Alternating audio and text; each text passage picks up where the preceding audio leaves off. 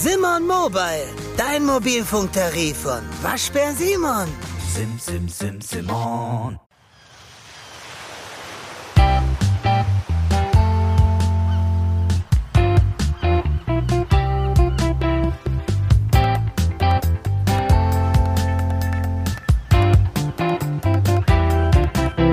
Cruise Tricks, der Kreuzfahrt-Podcast. Mit Franz Neumeier in München. Grüß dich, Franz. Hallo Jerome. Und mit Jerome Brunel in Horb am Neckar. Und ganz am Anfang muss ich erstmal Glückwünsche loswerden, denn du hast nicht nur einen Preis bekommen, du hast gleich zwei Preise bekommen. Bester Reisejournalist, Platz 1 in Deutschland. Nee, Reisejournalist Platz 3. Ach so, Platz 3. Was immerhin Und großartig genug ist. Also. Bester Reiseblog, Platz 1. Genau zum zweiten Mal Jetzt im Jahr. Reise, Reiseblock des Jahres äh, habe ich letztes Jahr schon äh, den Preis gewonnen. Und ja. äh, dieses Jahr, muss man ehrlich sagen, war es noch ein bisschen schöner, obwohl es mich letztes Mal natürlich besonders gefreut hat, weil man erstes Mal auf Platz 1 kommt. Ähm, aber die Preisverleihung war diesmal halt wieder live und nicht nur online. Ähm, auf der ITB, also der großen, weltgrößten Reisemesse in Berlin, die dieses Jahr ja äh, nach vier Jahren das erste Mal wieder in Präsenz, in Realität stattgefunden hat. Und Dort Wobei ich glaube nur so, für Fachpublikum, gell? Äh, es ist inzwischen nur noch für Fachpublikum, das genau, stimmt, das ja. Früher war die ne? Messe ja zwei Tage länger, da waren die letzten zwei Tage dann für alle frei offen zu, also frei nicht, haben ordentlich Eintritt verlangt, aber äh, konnte jeder rein. Jetzt ist wirklich nur noch für Fachpublikum, weil ich habe vorhin gerade die Statistiken gelesen, glaube ich 90.000 Besucher, also das ist schon eine ziemlich ordentlich große Messe. Da ist auch die ganze Welt, fast die ganze Welt vertreten. Ein paar Stände waren nicht da. Hamburg war nicht da. Der große Hamburg-Stand hat gefehlt. Kanada war nicht vertreten. Dafür die arabischen Länder umso kräftiger. Ähm, Saudi-Arabien einen riesengroßen Stand. Ähm, also es ist schon, ähm, auf der einen Seite ist es gewöhnungsbedürftig, wieder auf so ein großes Massenevent mit dicht gedrängten Menschen zu gehen. Ähm, so nach Corona muss sich da ein bisschen dran gewöhnen. Auf der anderen Seite dann wirklich einfach mit all den lieben Kollegen, die man seit vielen Jahren zum Teil nicht gesehen hat, zusammenzustehen bei der Preisverleihung, äh, ist schon nochmal ein viel, viel schöneres Gefühl, da so eine Urkunde entgegenzunehmen, als wenn man die nur virtuell bei einer Zoom-Konferenz in die Kamera gehalten kriegt. Darf War ich toll. mich, was, was der Reiseblock äh, betrifft, darf ich mich da auch ein kleines, klitzekleines bisschen auch ähm, ausgezeichnet fühlen, weil ja der schon. Podcast schon, ja. im Blog ja enthalten ist. Ne? Ich denke schon, du bist ein Teil davon. Keine Frage. Aber äh, es gab kein Geld dafür, ne? Dass du mir nee, jetzt abgeben nee, nee, müsstest. Es ist einfach nur der Ehre halber.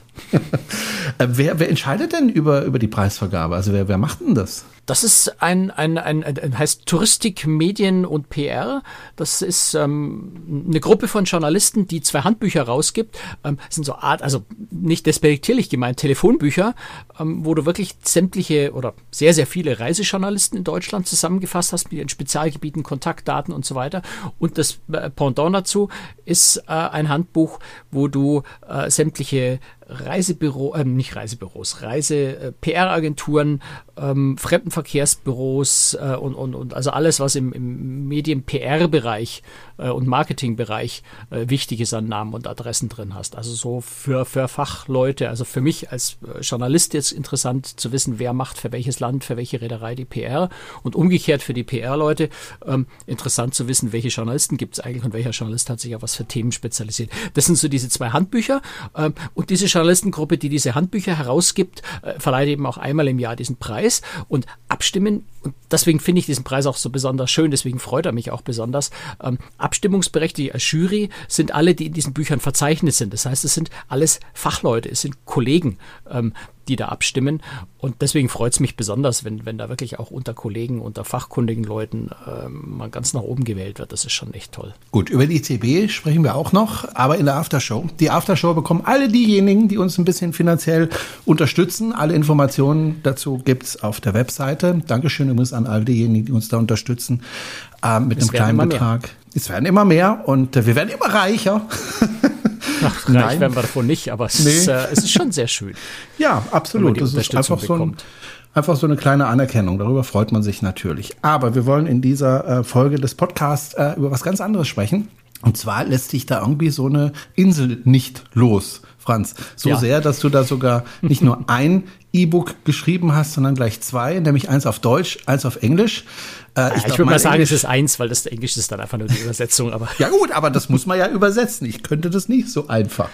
Ja? Da gibt's doch Software. Ja, ja, ja, ja. Die kann das so gut heutzutage. Da muss man kaum noch was nachkorrigieren. Das ist wirklich tief beeindruckend, was Übersetzungssoftware ja. inzwischen kann. Ja, ja. Und bald werden wir ersetzt durch eine KI, ne? Das die, die KI Franz und die KI Jerome. Und dann äh, lehnen wir uns zurück und hören uns an, was weißt, wir ich, ich glaube, ich glaube, das Experiment sollten wir wirklich mal mal. Lass uns mal eine Aftershow äh, von dem Chatbot machen. Wir, wir sollten mal gucken, ob das geht. Dem geben wir ein Thema und sagen ihm, er soll äh, zehn Minuten über ein vorgegebenes Thema mit sich selbst diskutieren. Das müssen wir ausprobieren. Da bin ich ja, gespannt, was absolut. rauskommt. Ich habe ich hab da mal, ähm, wir, wir, wir, kommen ein bisschen vom Thema ab, aber das ist ganz interessant. ich habe da mal äh, gesagt, dem Chatbot äh, aus Spaß, mach doch mal bitte eine Rede für äh, den Ortsverein meiner Partei zu den Themen das, das und das. Und der hat tatsächlich eine Rede geschrieben. Und bist du mit also Jubelstürmen gefeiert worden in der Versammlung? Äh, nein, ich habe sie nicht genommen. So. Man konnte sie auch nicht nehmen, aber es war schon sehr nah dran. Also das dauert nicht mehr lange, da kann ich mir die Reden ja. schreiben lassen von so einem Chatbot. Das ist brutal. Ich, ich also, bin da fest überzeugt, dass es krass. nicht der Fall sein wird. Äh, und zwar hat das was mit der Systematik dieser Bots zu tun. Mhm. Das, was die Bots da tun, ist einfach vorhandene Informationen aus dem Internet nehmen. So. Richtig. Und das heißt, es hängt davon ab, wie viel gute und richtige Informationen dieser mhm. Bot im Internet findet. Und er muss vor allem die Informationen, die er findet, müssen in der Mehrzahl richtig sein. Wenn ich mhm. mir jetzt mal gucke, was in dieser Welt jetzt schon alles an Fake News und Unsinn unterwegs ist, der Chatbot kann das ja nicht auseinanderhalten. Ähm, das heißt, wenn, wenn findige Manipulateure diese Chatbots einfach mit falschen Informationen fluten, dann kommt da immer mehr Mist raus. Und das Zweite ist, wenn niemand mehr originären Content schreibt, außer vielleicht Fake News Verbreitern, dann schreibt, schreiben die Chatbots ja nur noch voneinander ab. Das heißt, da kommt ja kein frischer Input mehr rein. Ich, ich glaube nicht dran, dass uns das mhm. wirklich ein Problem ist. Es wird uns Arbeit erleichtern, es wird uns ganz viele Dinge leichter machen und abnehmen, aber dich und mich ersetzen, glaube ich nicht. Da bin ich ganz Schauen zuversichtlich. Ja, oh, ja, ich hoffe doch. Ich meine, ich will ja nicht ersetzt werden. Insofern. Ne? Okay. Du könntest dich selbst ersetzen, ohne dass es alle merken und dann würdest du das mhm. Gehalt kriegen, obwohl du gar nicht mehr arbeitest. Das wäre praktisch. Also, Aber ich fürchte, auch das wird nicht passieren. Okay, äh, wir wollen ähm, auf eine Insel zu sprechen kommen, über die wir schon, glaube ich, zweimal gesprochen haben mittlerweile. Du Ach, hast zweimal, okay. Ja, ich glaube, du warst zweimal auf der Insel. Wir haben zweimal darüber berichtet, weil du hast machen wir die Podcast schon so lange? Ich war ja, das letzte ja, Mal, ja, glaube ich, 2016 auf der Insel und dann jetzt 2022 nochmal. Ja gut, wir haben ja mit dem Podcast 2012, glaube ich, angefangen. Ja, du hast recht. Ja, okay, gut. Ja, ne? Also und du hattest mir ja beim letzten Mal erzählt, dass, dass die Insel sich verändert hat und dass da Dinge dazugekommen sind. Also wir müssen darüber ja, ja, zweimal berichtet recht. haben.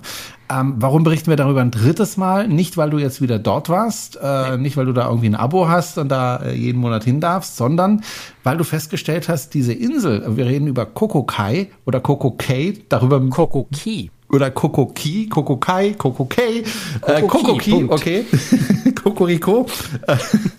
Hast du festgestellt, hey, da ist ja eine richtige Geschichte dahinter, das ist ja richtig interessant, aber bevor wir dabei loslegen. Genau genommen ist sogar andersrum. Ich bin deswegen jetzt nochmal neu hingefahren, weil ich vorher schon okay. eine Geschichte recherchiert hatte und das die Insel mhm. heute wieder sehen wollte. Aber ja, es ist ein okay. Zusammenhang da. Aber meine Frage ist erst erstmal, wo finde ich den Goldschatz, der auf dieser Insel vergraben ist? Ja, das ist die große Frage, gell? Ja. Also die Frage ist, ob es überhaupt einen Goldschatz gibt. Ähm, aber Tatsächlich ist es natürlich so, dass diese Privatinseln, die meisten davon sind auf den Bahamas, es gibt auch noch, noch in der Karibik noch ein paar welche, die nicht auf den Bahamas liegen, aber der, der größte Teil dieser Privatinseln der Reedereien ist in der Karibik, äh, na gut, also Bahamas gehören ja zu den, zur Karibik, ähm, äh, auf, in, auf den Bahamas. Und die Bahamas haben ja wirklich eine, eine lange, lange Geschichte, äh, eben auch aus der Piratenzeit. Das heißt, es ist nicht so vollkommen abwegig. Es ist theoretisch schon denkbar, dass irgendwo auf diesen Inseln noch irgendwas möglicherweise vergraben ist, weil sich die Piraten dann natürlich versteckt haben. Und gerade auch Kokoki, Kokoki, die ja früher mal Little Stirrup Key hieß oder geografisch immer noch so heißt. Kokoki ist der Marketingname von Royal Caribbean. Insofern hast du vielleicht sogar recht mit Kokokai, äh, Kokokei, weil ähm, Royal Caribbean spricht es inzwischen tatsächlich Kokokei aus. Und wenn es eh ein Marketingname ist, müsste man es vielleicht sogar so aussprechen. Keine Ahnung. Ne? Also der geografische Name ist Little Stirrup Key. Äh, den Namen gibt es schon relativ lange ähm, oder ist der ursprüngliche Name der Insel. Die hat noch eine Nachbarinsel, die Great Stirrup Key, und früher hießen die beide Inseln zusammen einfach nur die Stirrups. Äh, und diese Differenzierung zwischen Little und Great kam erst später dazu. Ähm, aber so in der Piratenzeit, also 17. bis 18. Jahrhundert, äh, ist nachweislich, dass diese Inseln als Piratenversteck und Rückzugsgebiet äh, gedient haben. Manche von den Inseln waren auch wahrscheinlich auch Little Stirrup Key ähm, Zwischenstationen für Sklavenhändler, die aus Afrika Sklaven nach, nach Amerika und in die Karibik gebracht haben und dort ja, das Wort ist fies, zwischengelagert haben, ne, bis die Käufer die, die, die Sklaven dort abgeholt haben. Also da ist eine sehr, sehr, ja, nicht so lustige, aber eine sehr, sehr lang zurückreichende Geschichte, äh, die mit den Inseln verbunden ist. Und insofern ja, kann schon sein, dass da irgendwo noch ein kleiner Goldschatz vergraben ist. Ich glaube, also zumindest auf, auf, auf Little Stirrup Key, auf Coco Key glaube ich das inzwischen nicht mehr, weil Royal Caribbean hat diese Inseln ja so stark ausgebaut, ähm, dass da, klar, es sind natürlich schon noch unberührte Ecken, aber es werden immer weniger. Also irgendwann wäre man vermutlich äh, auf die, die, die Schätze mal gestoßen. Vielleicht sollte man auch mal sagen, wo diese Insel genau liegt. Sie liegt 250 Kilometer östlich von Miami in Florida. Mhm. Ist nicht besonders groß, ja, also 1,6 Kilometer lang. Ich lese jetzt gerade ab. Ja, äh, das ist super, Buch, weil ne? Ich habe es nämlich nicht im Kopf. Ja, 1,6 Kilometer lang und rund 400 Meter breit. Ähm, ist im Grunde wie ein großes äh, Kreuzfahrtschiff so groß. Noch, also das Kreuzfahrtschiff zeigst du mir mal, das anderthalb Kilometer lang ist. Ja, mal ab, da kommt irgendwann mal so ein Schiff. Also hängen wir alle, hängen wir alle Schiffe, die in, in Miami anlegen können, hintereinander, da kommst du vielleicht ungefähr auf die Größe, ja. Wie gesagt, 400 Meter breit, also auch ist der ruckzuck von der einen Seite auf der anderen Seite, ähm, 1,6 Kilometer lang. Also da kann man auch mal einmal drum rumlaufen. Das ist also auch möglich. Könnte man, geht leider nicht. Weil gewisse Bereiche gesperrt sind. Ja, klar, weil die natürlich auch ihre Wirtschaftsgebäude mhm. haben. Da wohnen ja inzwischen, glaube ich, über 200, 240 äh, Mitarbeiter wohnen fest äh, auf Kokoki. Die haben da ihre Wohnhäuser äh, und die sind natürlich abgesperrt, dass Touristen sich da fernhalten davon. Also insofern, ganz früher konnte man da schon beinahe rumlaufen und jedenfalls sehr, sehr weit auf der Insel frei rumlaufen. Je stärker die ausgebaut worden ist, äh, desto mehr ist das natürlich so ein bisschen beschränkt worden, beziehungsweise jetzt vor allem seit dem großen Umbau, seit 2019, äh, sind schon viele Bereiche jetzt einfach abgesperrt, weil es, ja, man muss dann doch diese vielen, vielen Passagiere, zwischen kann die Insel fast 13.000 Passagiere gleich, Menschen gleichzeitig aufnehmen, muss man halt einfach ein bisschen stärker regeln als in der Anfangsphase, wo, äh, ja, Schiffe angelegt haben oder vor Anker gegangen sind, da konnte man noch nicht anlegen auf der Insel, gab es noch kein Pier, die dann halt mal 800 oder 1000 Passagiere an Land gebracht haben oder ganz viel früher. Das allererste Schiff, was da, dort war, war wahrscheinlich ein Segelschiff, äh, die da mal so 40, 50 Leute an Land gebracht haben. Da hast du natürlich äh, andere Freiheiten, als wenn du jetzt mal 10, 12.000 Leute da auslädst. Mhm. Also die, diese, diese Inseln haben ja wirklich eine bewegte Geschichte. Was ich ganz interessant finde, ist, dass äh, diese ähm, Inseln nicht nur im 17. und 18. Jahrhundert als, als Piratenversteck gedient haben, sondern dass es da auch Viehzucht gab. Was, was für Vieh hat man denn da gezüchtet? Weil so viel Platz gab es da ja auch nicht. Das, ja, also Viehzucht ist jetzt, glaube glaub ich, ein bisschen übertrieben, aber es mhm. ist, also zumindest auf, auf Little Stirrup Key gibt es durchaus noch so alte ähm, Mauerreste, äh, die man sehen kann, äh, die wohl irgendwie mit Schaf- oder Ziegenzucht äh, zu tun hatten. Äh, ich glaube, aber das ist jetzt wirklich eine Vermutung von mir, äh, so, so genau ist das nicht dokumentiert, äh, dass die halt damals gehalten wurden für den Eigenbedarf. Ja? Also du hast, du bist ja da, äh, heutzutage ist es nicht schwierig, da mal schnell mit dem Boot, mit dem Motorboot, mit dem Hubschrauber oder so rüber zu fahren, rüber zu fliegen. Äh, Nachbarinsel hat einen Flughafen. Also da kommt man ja heutzutage schneller hin. Äh, früher, wenn du 250 Kilometer vom Festland entfernt warst oder in dem Fall 50 Kilometer von, von Nassau, von der, von der, einer der Hauptinseln auf den Bahamas, dann war das ja schon eine ordentliche Distanz und du musstest dich selber versorgen. Ähm, und insofern hat man sich dann natürlich einfach ein paar Tiere gehalten, damit man, damit man unabhängig zuständig ist. Wurde die Insel eigentlich auch militärisch mal genutzt? Ich meine, die liegt ja nicht so weit vom amerikanischen Festland entfernt. Mhm. Uh, Little Stirrup Key nicht, aber die Nachbarinsel Great Stirrup Key. Also Great Stirrup Key liegt direkt nebenan. Das sind, weiß nicht, 200, 300 Meter, glaube ich, weg. Uh, da kann man direkt drüber schauen und die gehört Norwegian Cruise Line ist ein bisschen größer, äh, aber Norwegian Cruise Line nutzt nicht die komplette Insel. Und die hatte, hat tatsächlich ein bisschen Geschichte im, im Zweiten Weltkrieg und auch schon davor. Da gab es auch mal eine, äh, glaube von, von der CIA äh, eine, eine Satellitenbasis. Ähm, also da gibt es so ein bisschen, bisschen Militärgeschichte auch als, als äh, Basis. aber nichts Großartiges. Ne? Das ist also jetzt keine, keine riesen Militärbasis oder sowas gewesen, sondern eher so Beobachtungsstation, eine kleine Festung, sowas. Und da ist heutzutage auch nichts mehr übrig. Also wenig übrig davon. Man sieht schon noch ein bisschen was, aber nicht viel. Ich war jetzt mhm. auf Krebstherapie auch schon äh, ich überlege gerade, ob ich da überhaupt schon mal war. Bin mir gar nicht sicher. Ich glaube, ich war immer nur auf Kokoki und habe immer noch rüber geschaut nach Great Stirrup Key, weil das ist natürlich lustig. Ne? Da hat Royal Caribbean hat die, die, die kleine Little Stirrup Key, deswegen haben sie ja irgendwann mal Kokoki umbenannt, weil man nicht Little heißen will, wenn Great der Konkurrenz nebenan gehört. Ähm, und, und Norwegian Cruise Line hat die, die Insel direkt nebenan die Great Stirrup Key. Und wenn man da, wenn man da jetzt bei Kokoki inzwischen ja an der Pier anlegt, äh, man kann ja direkt rüberschauen. Du siehst das Schiff von Norwegian, äh, du, du, siehst die Insel von Norwegian nebenan liegen äh, und die sehen natürlich umgekehrt auch die Royal Caribbean Insel. Also insofern war ich mir gerade gar nicht so sicher, ob ich bei, bei Norwegian mal auf der Insel war, aber nein, ich war da noch nicht. Ich habe immer nur quasi von drüben rüber geschaut. Muss auch sagen, diese äh, Insel gehört ja nicht zu den USA, ne? die gehört zu den Bahamas. Ja klar, also die Bahamas sind ja ein eigener Staat, die sind oh, jetzt nagel ich mich fest, irgendwann äh, Anfang der 1980er Jahre, glaube ich, äh, selbstständig geworden, waren vorher äh, Kolonie von, äh, von, von Großbritannien und sind heute immer noch Mitglied im, im Commonwealth, aber eben ein, ein, selbstständiger und unabhängiger Staat. Und ja, sind eben die Bahamas. Ganz, ganz viele kleine Inseln. Gut, ich glaube, jeder hat eine Vorstellung wie, von, von den Bahamas. Sandige, wunderschöne Trauminseln, Strände. Das, was man sich halt auch bei einer Privatinsel vorstellt. Ja, das ähm, ne, Sand, Strand, türkisblaues Meer, Palmen, äh, der ganze Kitsch, den man sich da vorstellen kann in seiner, in seiner wunderschönen Pracht. Dann kam das Jahr 1972, das finde ich auch ganz äh, interessant. Äh, dann kam ein Amerikaner, nämlich Neil Rucic. Neil Rucic, ich hoffe, ihr habt den Namen richtig ausgesprochen. Also die Amerikaner sagen Rusik. Okay. Ähm, ist, glaube ich, ein Oster osteuropäischer Ursprung der Name. Also als, dann, als Deutsche würde man wahrscheinlich Rutzig sagen. Ja, ich nenne ihn jetzt mal Rucic. Na, Wenn er aus dem Osten kommt. Russig, Russig sagen. Äh, ja gut, ist egal.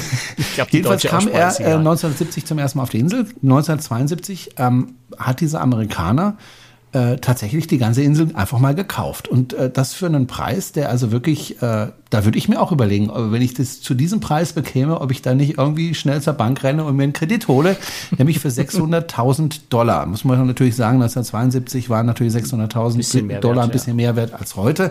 Heute wären das vielleicht zwei, drei Millionen ungefähr, schätze ich jetzt mal einfach der wollte. Der Punkt äh, ist vor allem, heute könntest du die Insel gar nicht mehr kaufen, weil auf den Bahamas kannst du solche Inseln nicht mehr kaufen. Bahamas ja. haben irgendwann begriffen, dass es keinen Sinn macht, Inseln zu verkaufen. Wobei die Insel hat auch schon vorher dem Privatmann gehört. Also insofern ja, genau. war die schon lange im Privatbesitz. Ja. Aber die Bahamas, inzwischen die anderen Privat, die meisten anderen Privatinseln, ich glaube Norwegian hat die Great Stirrup Key auch gekauft, ähm, aber die meisten anderen Privatinseln sind äh, irgendwie so 99 Jahre Pacht oder sowas vom Staat, die gehören den Reedereien nicht mehr. Aber äh, Kokogi gehört tatsächlich heute Royal Caribbean. Damals äh, hat, hat der Wissenschaftler, der Neil P. Rutzig, äh, die Insel gekauft. Genau, der hat die ja nicht gekauft, weil er gedacht hat, boah, was eine schöne Insel, da mache ich mir ein Häuschen drauf, dann wohne ich da und dann bin ich glücklich und äh, hula hula und was weiß ich, sondern äh, er wollte dort forschen. Ne? Genau, und das, das ist genau das, was mich, äh, was mich so gereizt hat, wie ich das entdeckt habe, äh, warum ich dann angefangen habe, mich intensiver mit der Insel zu beschäftigen. Es ist schon über ein Jahr her. Ich habe also natürlich jetzt nicht ein ganzes Jahr permanent recherchiert, aber immer wenn ich zwischendrin, zwischen meinen Reisen und ein bisschen Zeit hatte, habe ich dann wieder ein bisschen weiter geforscht und gesucht gesucht und, und recherchiert, weil ich eben irgendwann mal in der, in der, in der Bilanz von Royal Caribbean, also dieses, dieses unendlich lange nervtötende Zahlenwerk, äh, habe ich gesehen, dass da so ein paar, äh, also was Royal Caribbean alles gehört, eine ganz lange Liste von Firmen und da tauchte ein, ein Name auf und der hieß Island for Science. Und dann habe ich gedacht, ist seltsam, was macht eine Kreuzfahrtreederei mit einem, mit einer Firma, die in, weiß ich, glaube ich, Delaware oder so registriert ist, nee, in Indiana. Äh, in Indiana, im Bundesstaat Indiana, in den USA registriert ist, die Island for Science heißt. Was macht eine Reederei mit sowas? Und habe dann eben angefangen zu recherchieren, was, was ist denn Island for Science? Und das ist genau das Projekt, äh, was Neil Rutzig da vorhatte.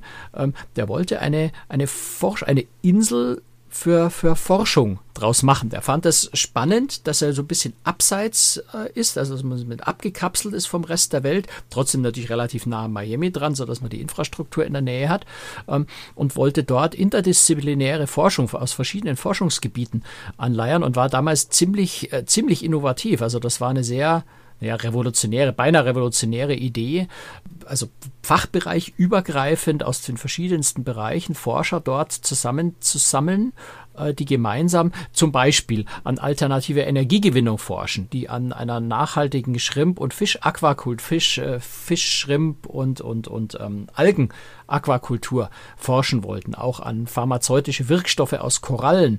Ähm, und noch ein paar andere ganz exotische Sachen.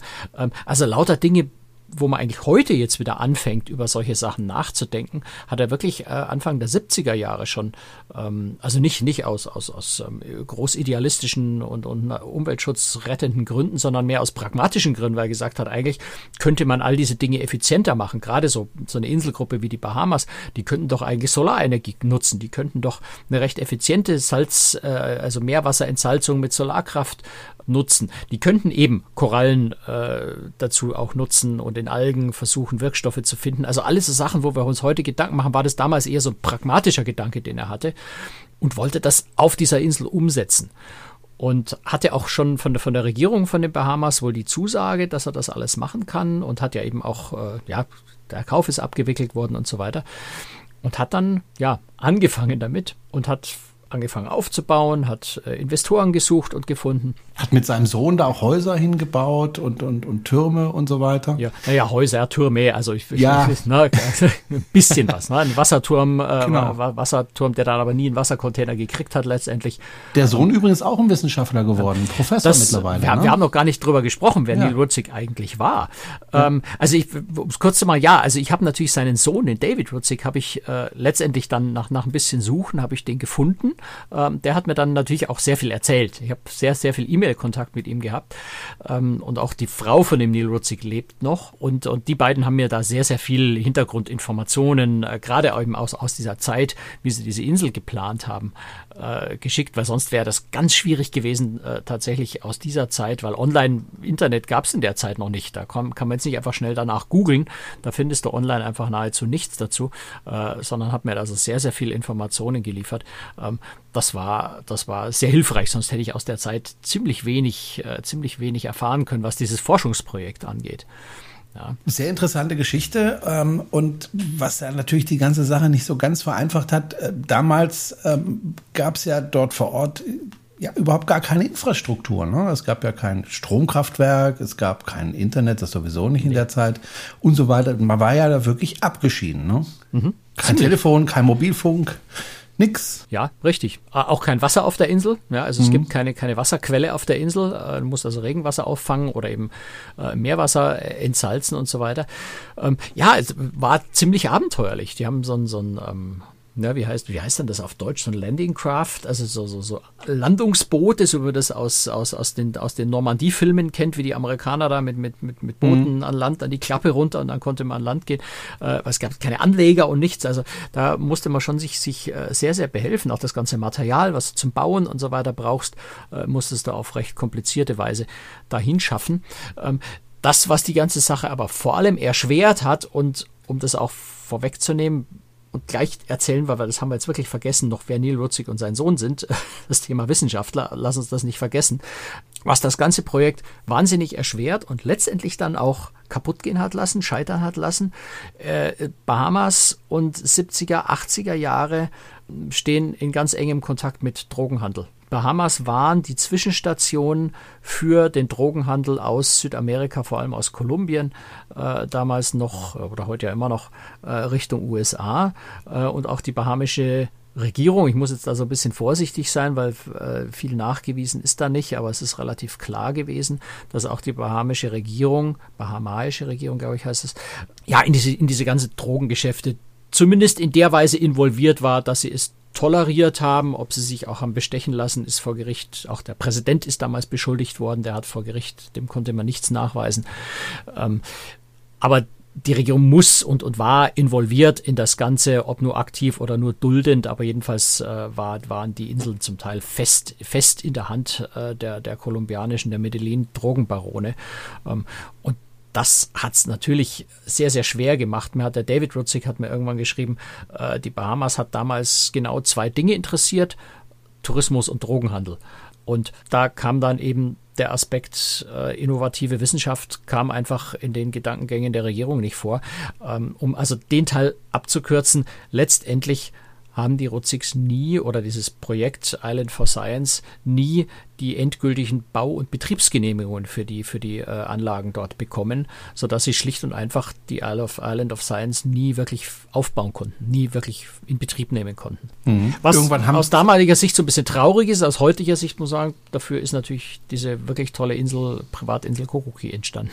Wie ist sie denn dann in den ähm, Besitz der lass, lass uns kurz noch über die, äh, ja. über die zwei Menschen sprechen, die ich nämlich sehr, sehr faszinierend finde. Also Neil Rutzig ja. ist ähm, einer, der war ja bei der, der, NASA eigentlich, ne? Der hat für die NASA, für das NASA-Raumfahrtprogramm äh, zu Zeiten der Apollo-Missionen äh, gearbeitet, hat selber auch so ein bisschen davon geträumt, ins Weltall mal zum Mond, für die, für die Mondmission äh, äh wollte er, wäre er gerne äh, mitgeflogen, hatte dann aber äh, die damals notwendigen Universitätsabschluss nicht, deswegen konnte er sich für das Programm nicht bewerben, ähm, war aber offensichtlich ein äußerst schlauer Mensch, der auch ein sehr, sehr viel beachtet, oder mehrere viel viel beachtete Bücher geschrieben hat, oder besonders eins, dem man heute zuschreibt, dass er möglicherweise mit diesem Buch äh, sogar die ganze Apollo-Missionen äh, zum Mond äh, gerettet hat, weil er einfach vehement dafür argumentiert hat. Eben auch damals schon wieder sehr, sehr vorausschauend argumentiert hat, zu sagen, wir müssen sowas wie eine Basis auf dem Mond aufbauen, weil wir wollen irgendwann mal zum Mars. Wir müssen lernen, wie das geht. Wir brauchen eine Basis im All.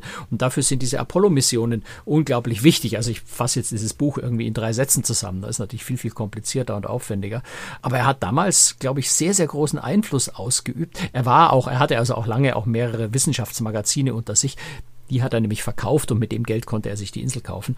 Äh, das am Rande angemerkt. Und war also ein hoch angesehener ähm, äh, Forscher und, und äh, ja, beteiligt eben an dem, an, dem, an dem Raumfahrtprogramm der NASA. Auch nachdem er da ausgeschieden ist und schon seine Island äh, for Science äh, versucht hat aufzubauen, war auch weiter als Berater noch äh, für die NASA tätig.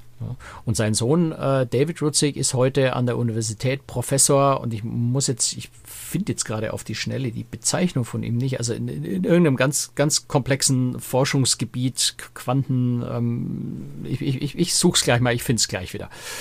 Ähm, dann kann ich dir das genau sagen. Quantenmechanik vielleicht. Könnte es, ich, ich, muss, ich muss es echt gucken, weil äh, ich kann es mir einfach auswendig nicht merken. Musst du an der Stelle dann schneiden. Nix da, da wird nichts geschnitten. Aber doch, ich, das dauert vielleicht jetzt ein bisschen länger. Das ist langweilig, da zu warten. Gut, ich habe es gefunden. Lange suchen hilft manchmal. Er ist Professor an der University of Illinois, äh, dort schon seit 2008 Director of, äh, of the Center for Plasma Material Interaction und äh, Direktor des Illinois Plasma Institute. Also Uiuiui ein Bereich, in dem ich 0,0,0 Ahnung habe und es klingt fürchterlich kompliziert. Es ist einfach glaube ich, einfach eine sehr, sehr schlaue Familie. Offensichtlich. Trotzdem ganz, ganz, ganz, ganz netter Mensch, ganz, ganz lieber äh, Mensch, der, der sich wirklich viel, viel Zeit genommen hat, meine Fragen zu beantworten, mir Infos zu schicken.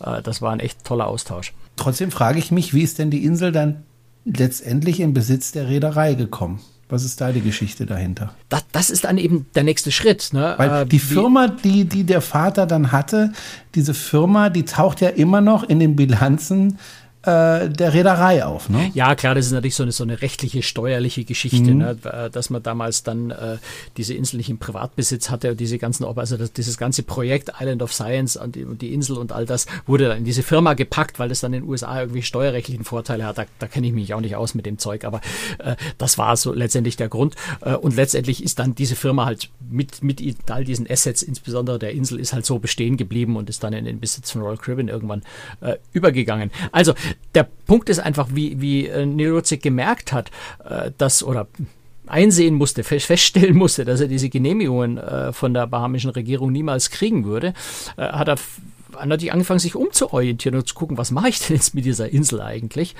Ähm, und hat damals dann schon äh, so in den Anfang der 80er Jahre gemerkt, da ist ein gewisses Interesse von Kreuzfahrtreedereien da.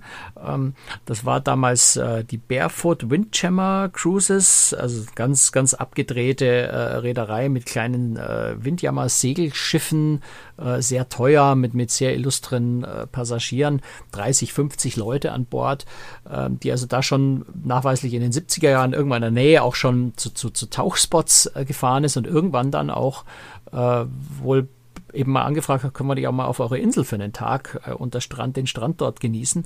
Und da ist dann so diese Idee entstanden. Relativ schnell äh, ist dann auch Admiral, Ad, Admiral Cruises, äh, Firma, die dann später von Royal Caribbean gekauft wurde, äh, gekommen und äh, ist dann mit einem größeren Schiff äh, hat, hat mit einem größeren Schiff die Insel angefahren, ist da vor Anker gegangen und hat dann eben auch Passagiere in größerer Stückzahl. Also dann einfach mal äh, von, von der Emerald of the Seas, ich glaube maximal 900 Passagiere hatte das Schiff damals. Das war für damalige Verhältnisse ein riesengroßes Schiff.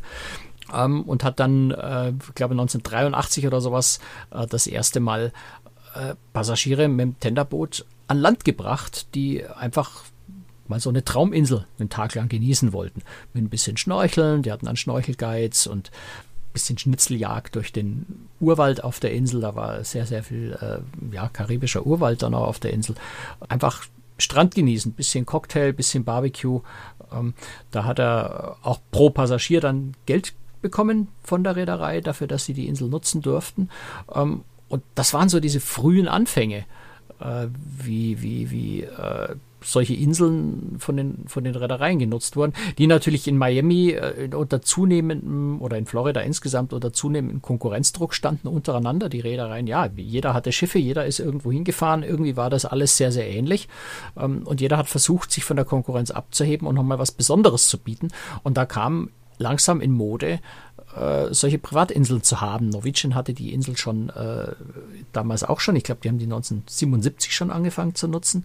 Ähm, Royal Caribbean hat dann eben Little Stirrup Key, später dann Coco Key, äh, in Coco Key umbenannt, äh, eben 1983 das erste Mal entdeckt. Und das war dann so dieser, dieser Startschuss eigentlich für diese Privatinsel und für viele andere im, im Nachklang dann auch, die nach und nach dazugekommen sind bei den anderen Reedereien. Und das war es auch damals schon, so wie heute, ein, ein absoluter Magnet äh, für Passagiere, die diese Reisen, auch Kurzreisen von, von äh, Miami aus äh, zu den Bahamas eben mit Stopp in, so wie es es heute auch noch gibt, in, in Nassau und in Kokoki ähm, gebucht haben, weil sie einmal so eine, so eine tolle, einsame Robinson Crusoe-Stimmungsinsel erleben wollten. Und das war so das, das Verkaufsargument für Reedereien damals. Gut, und äh, heute ist sie ja in Betrieb und wir sollten vielleicht einfach nochmal sagen, warum äh, das so für die Reedereien so lohnenswert ist, so eine Insel zu besitzen. ist ja nicht die einzige, weil das natürlich auch eine Kostenfrage ist. Ne? Also statt dass die Umsätze an Land gemacht werden von irgendwelchen anderen, macht äh, die Reederei die Umsätze selber. Man muss keine Liegegebühren bezahlen und ja, so weiter das stimmt und nicht so ganz weiter. mit den Ne? Liegegebühren. Ne? Es ist, äh, Nee? also die Bahamas kassieren da schon trotzdem. Ne? Ah, okay. Ähm, Also die Bahamas sind schon ganz schlau, ja, die sehen Okay. schon zu, äh, dass sie an der ganzen Geschichte mitverdienen. Es gibt auch, ich habe diese Regel noch nicht ganz verstanden, weil es ist, es ist nicht ganz durchgängig, aber es gibt wohl eine Vorschrift, ähm, dass wenn die Reedereien Privatinseln anlaufen, dass sie auf dieser Kreuzfahrt dann auch einen anderen bahamischen Hafen anlaufen müssen, also entweder Freeport oder äh, Nassau, ähm, sodass also das so als Kombination, willst du die Privatinsel anlaufen, musst du auch eine von den, von den anderen Häfen anlaufen und dort noch ein bisschen Geld lassen. Also insofern äh, verdient verdient die Bahamas da schon ganz gut mit. Und es ist natürlich auch so, und bei manchen Reedereien mehr, bei anderen weniger. Royal Caribbean hat sehr viele eigene Angestellte, ähm, aber inzwischen eben auch sehr viele, äh, sehr viele Einheimische, die für die Reedereien arbeiten. Nee, äh, andersrum, Norwegian hatte relativ wenig Einheimische, die haben inzwischen auch mehr.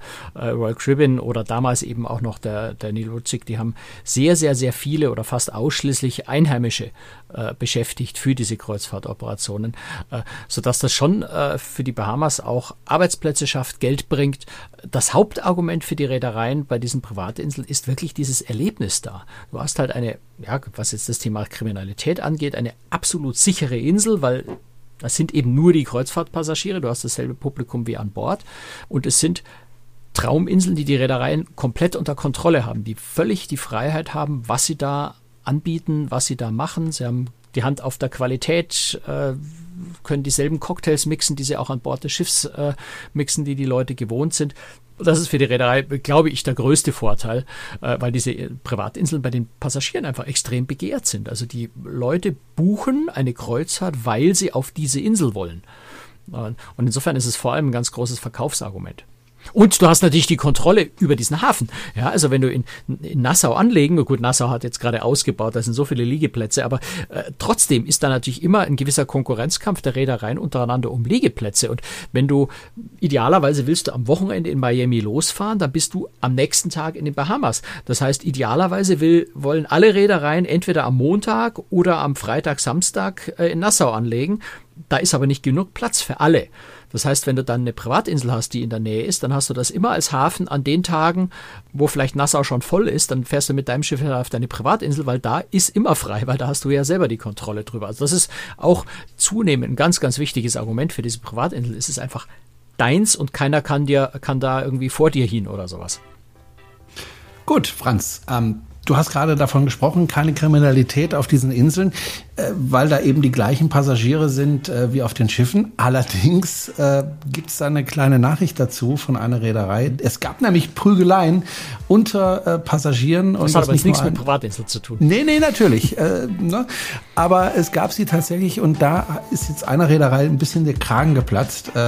Darüber sprechen wir gleich ähm, in der Aftershow. Und äh, ja, ansonsten äh, wenn Sie dieses Buch lesen möchten, Franz, äh, unsere Hörer, äh, wo kriegen die denn das Buch?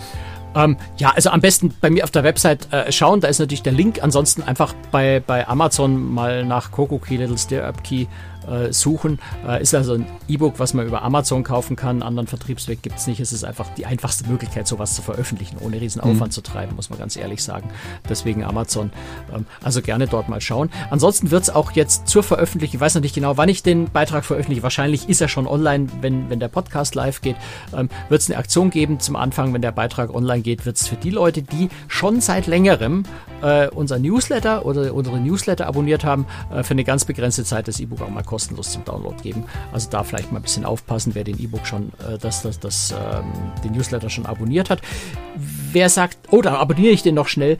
Tut mir leid, in dem Fall bin ich radia, rabiat. Nur wer den Newsletter schon länger abonniert, ansonsten bitte kaufen. Kostet 3,49. Ich glaube, das kann man sich leisten. Ja, und jetzt ist die Musik schon wieder vorbei. Und ja, du bist ja Franz selber schuld, wenn du die immer so früh startest. Ich habe noch so viel zu sagen und du lässt einfach schon mal die Musik hauen. Okay, Aber du hast ja recht, also. wir sind gut über der Zeit. Ja, wir hören uns in zwei Wochen wieder, beziehungsweise jetzt sofort gleich in der Aftershow für diejenigen, die uns finanziell unterstützen. Ansonsten sage ich Dankeschön fürs Zuhören. Bitte gerne weiterempfehlen. Ich danke auch nochmal an dieser Stelle an all diejenigen, die uns Postkarten immer wieder von ihrem Urlaub schicken zu uns nach Hause. Da freue ich mich immer, wenn ich sehe, wo die Leute waren und wo ich nicht bin. Aber äh, ich freue mich wirklich immer sehr darüber. Äh, herzliches Dankeschön an der Stelle und ja, bis zum nächsten Mal. Tschüss, Franz. Bis dann. Ciao. Servus.